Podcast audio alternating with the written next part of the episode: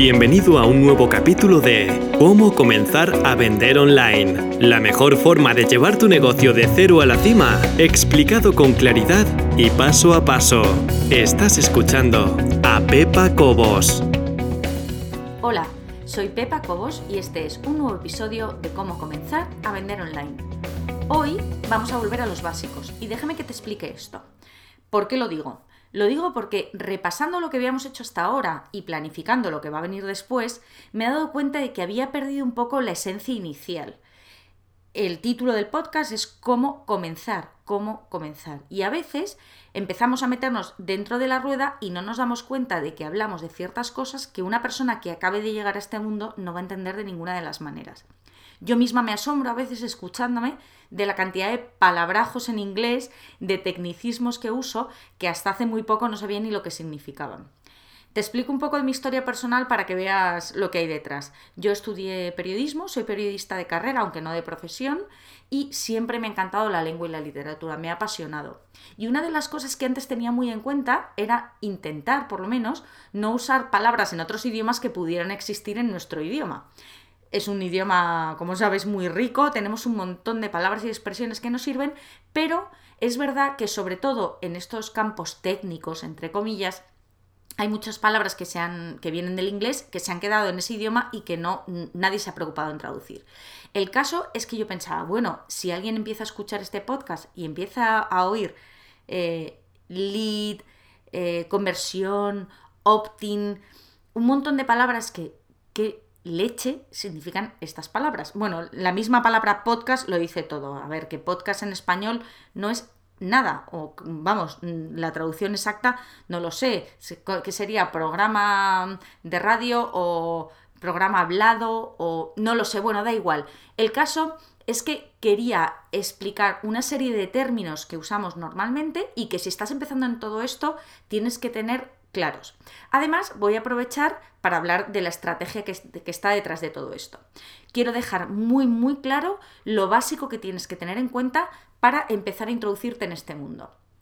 A ver, cuando decides montar un negocio online, y yo te remito a capítulos anteriores para algunas cosas que a lo mejor no te queden del todo claras, lo primero obviamente es que tienes una idea. Tú mm, llevas un tiempo madurando una idea y piensas, oye, pues voy a empezar a vender esto, este producto o este servicio, o creo que aquí hay eh, una necesidad no cubierta que yo puedo cubrir, yo puedo, eh, tengo la suficiente capacidad para poder ofrecer esto. Bien, eso es la idea de negocio. Obviamente, empiezas pues a, maquinar, a darle vueltas a la cabeza y a decir, a ver cómo lo hago, cómo no lo hago, y tienes varias opciones. La opción mm, eh, clásica, vamos a llamarla así, hubiera sido montar el negocio físico, es decir, alquilar una tienda o una oficina y empezar ahí a montar, mm, si fuera una tienda física, pues tus productos, poner tus productos, un escaparate, eh, una caja registradora y básicamente eso, ¿no? Eso conlleva una serie de costes, obviamente, que no vamos a explicar ahora aquí, pero conlleva una serie de costes. Lo mismo si tienes una oficina, tienes que pagar un alquiler, bueno, en fin, un montón de cosas que han sido las tradicionales siempre. En el momento que te decides a empezar a vender online, reduces esos costes mm, muy, muy, de forma muy importante.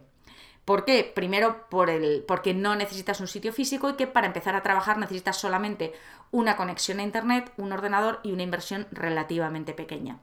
Aprovecho para aquí meter la cuña de que todavía está disponible, si no lo has hecho, te lo aconsejo 100%, el curso gratuito de cómo comenzar a vender online sin arruinarte en el intento en un principio iba a ser un curso eh, para unos días determinados de septiembre del 2016, de, 2016, dependiendo de cuando estés escuchando este programa, será, habrá sido ya hace mucho tiempo o no, pero bueno, estaba pensado para eso, para unos días de 2016, pero ha funcionado fenomenal, a la gente le ha gustado mucho y he decidido dejarlo abierto. Entonces, si quieres entrar al curso y empezarlo, ya lo puedes empezar ahora mismo, puedes entrar a pepacobos.es barra vender Así de fácil, pepacobos.es barra vender. Desde ahí te apuntas y en el momento que te apuntes empiezas a recibir las lecciones del curso.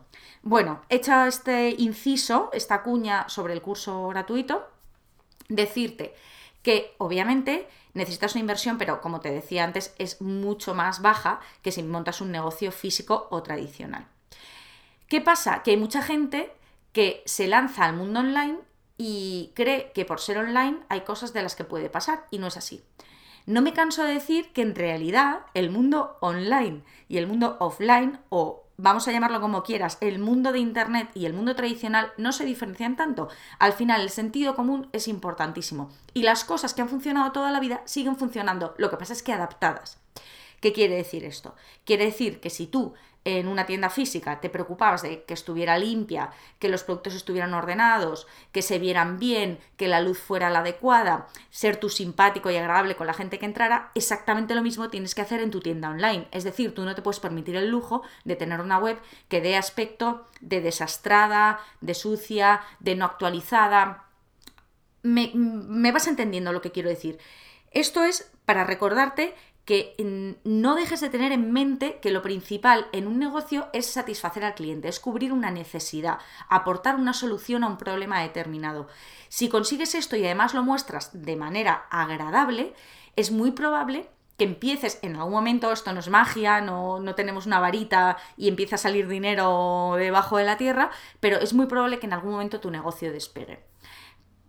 Como te digo, teniendo en cuenta las variables fundamentales que influyen en todos los negocios. Una cosa eh, importante, que es donde empezamos con todos los palabrejos estos en inglés, es cuando empiezan a hablarnos de lead, de email marketing, de listas, de... y no tenemos ni idea de qué va todo esto. Bien, te cuento. Hemos dicho que tienes una idea, creas un negocio, montas tu web, eh, la web está más o menos agradable a la vista, la abres, empieza a llegar gente. Aquí entramos en el terreno de listas, email marketing, lead y todas esas cosas que son un poco liosas. ¿Qué pasa cuando alguien entra en tu web? Bueno, pues cuando alguien entra en tu web, hay gente que hasta ahora lo único que hacía era venderle X desde el principio. Oye, pues te ofrezco estos zapatos, o este servicio, o esta camiseta, lo que sea. Bien, y toda la promoción, todo el contacto, toda la comunicación con sus clientes, obviamente tú no puedes hablar como estoy hablando yo ahora, con un cliente que entra a tu web. Pero toda la comunicación la llevaban a cabo a través de redes sociales. Es decir, ha habido un momento que lo que más estaba de moda era público en Facebook, oye, tengo una oferta, un 10% de descuento, o mm, últimamente más Instagram o Snapchat, todo esto, si no te suena, son redes sociales en los que publicas una foto o un vídeo o simplemente actualizas o en Twitter mantienes conversaciones con la gente. El caso es que se ha confiado mucho en redes sociales. ¿Qué pasa? Que, por ejemplo, Facebook cambia su política, la cambia cada X tiempo, ¿no? Y entonces lo que antes tú escribías y llegaba prácticamente a toda la gente a la que le gustaba tu página, ahora escribes algo en Facebook y le llega a lo mejor a un 10% de la gente que tú creías o que antes le llegaban tus, tus actualizaciones. Entonces, como no podemos confiar en que a través de las redes sociales lleguemos a todo nuestro público, tenemos que intentar crear una lista y cuando hablo de lista, hablo, mm, vamos, tal cual, como te lo estás imaginando, una lista 1, 2, 3, 4, 5, 6, 7, una lista, tenemos que crear una lista con los nombres y las direcciones de correo de nuestros clientes. De esta manera, cada vez que queramos comunicarles algo, lo vamos a hacer de la forma más sencilla del mundo, de la, de la forma que se ha hecho toda la vida, es mandándoles una carta, en este caso una carta virtual. Vamos a escribir un email y vamos a decirle, oye, han empezado las rebajas, oye, tengo este producto, oye, ofrezco este servicio, y no solamente para eso, porque obviamente si solo escribes cuando tienes que vender, la gente va a decir, ah, bueno, es que este correo es que ya me está vendiendo. Lo importante es mantener una relación cercana y mantenernos en contacto con nuestro público en cualquier momento. Normalmente esto se suele hacer con una cadencia determinada, es decir, mandas eh, correos cada semana, o cada dos, o cada tres, o cada mes, o como tú hayas pensado, pero frecuentemente les mandas cosas que son importantes para ellos. Imagínate que tú vendes cremas, ¿no? Cremas de manos, de cara, de lo que sea. Pues tú, tus comunicaciones a tus clientes a través de email no son solo lo de las rebajas o las ofertas, son también, oye, ¿tienes las manos secas? Pues mira, para las manos secas es ideal el aceite de no sé qué o la crema de no sé cuántos, o dándole consejos que sabes que les van a ayudar en el problema que tienen. ¿Qué pasa? Que para conseguir que toda la gente que hipotéticamente pudiera estar eh, interesada en nuestros productos o servicios, necesitamos de alguna manera captar la atención de ese cliente para que se apunte a nuestra lista, para en realidad tener la oportunidad, ya no te hablo ni siquiera de vender, o sea, tener la oportunidad de comunicarnos con ellos. Entonces necesitamos que ese cliente eh, vea algo que le llame lo suficientemente la atención como para que decida, ah, vale, te voy a dejar mi nombre y mi correo porque quiero que me sigas informando de todo esto. Eso, ese algo que le llama la atención, se llama opt-in. Esto es una palabra en inglés que simplemente lo que dice es, una, es, es como una puerta de entrada. En realidad, un opt-in es una puerta en la que tú optas a entrar a algún sitio. En este caso, optan a entrar a tu lista. Bueno, pues este opt-in es un cajetín, es una página, es un formulario, es una foto, es algo en el que tú escribes a lo mejor, oye, si quieres saber cuál es la mejor crema del mercado, déjame tu nombre y tu correo y te mantendré informado de las novedades. Por ejemplo, ese no sería un buen texto, pero me entiendes, lo que quiero que sepas es que esa puerta de entrada tiene que llamar la atención de alguna manera. Entonces, eso opt-in ¿vale? Ese opt-in, esa puerta para que la gente se apunte a tu lista, tiene que estar presente en la web. Tiene que estar presente en tu página. Y tiene que estar presente no solamente una vez, sino varias veces. A ver, aviso también. Mucha gente cree que este tipo de opt-ins o puertas de entrada tiene que ser siempre el mismo, no tiene por qué. Tú puedes crear siete puertas diferentes que vayan al mismo sitio. Es decir, tú puedes crear, imagínate que tu lista fuera una casa, pues tú puedes decir, oye, la gente puede entrar por la puerta de atrás, por la puerta de la derecha, por la puerta de izquierda, por la puerta del frente. Al final, lo importante es que entren. Te da igual por dónde. Cuantas más oportunidades desde entrada, más posibilidades tienes de que la gente entre. Eso está claro. Entonces, vamos a dejar madurar esta idea. Y la semana que viene te voy a contar todos los secretos que tienes que saber sobre un buen opt-in, en qué lugares exactos de tu web tienes que colocarlo y qué texto debes y no debes poner para atraer la atención del cliente y que se apunte a tu lista. De momento, en nuestra lista de términos raros vamos a añadir opt-in, ¿vale? Vamos a ir describiendo poco a poco todo lo que necesitas saber. De momento, opt-in, que no es otra cosa, te repito, que la puerta de entrada a tu lista de correo. Una vez sabido esto, yo creo que tenemos algo muy importante en lo que pensar, que es, ¿tienes opt-in en tu web? ¿Estás de verdad llamando la atención de tu cliente para que entre a través de esa puerta a tu lista?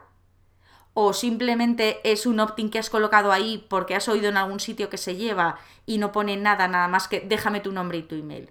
Obviamente, si pones déjame tu nombre y tu email, no, mm, vamos, la persona que entre, a no ser que te quiera con locura, va a ser muy difícil que te deje su nombre y su email, porque ¿qué le estás dando tú a cambio? ¿Cómo sabe que le interesa entrar a lo que tú le estás diciendo que entre?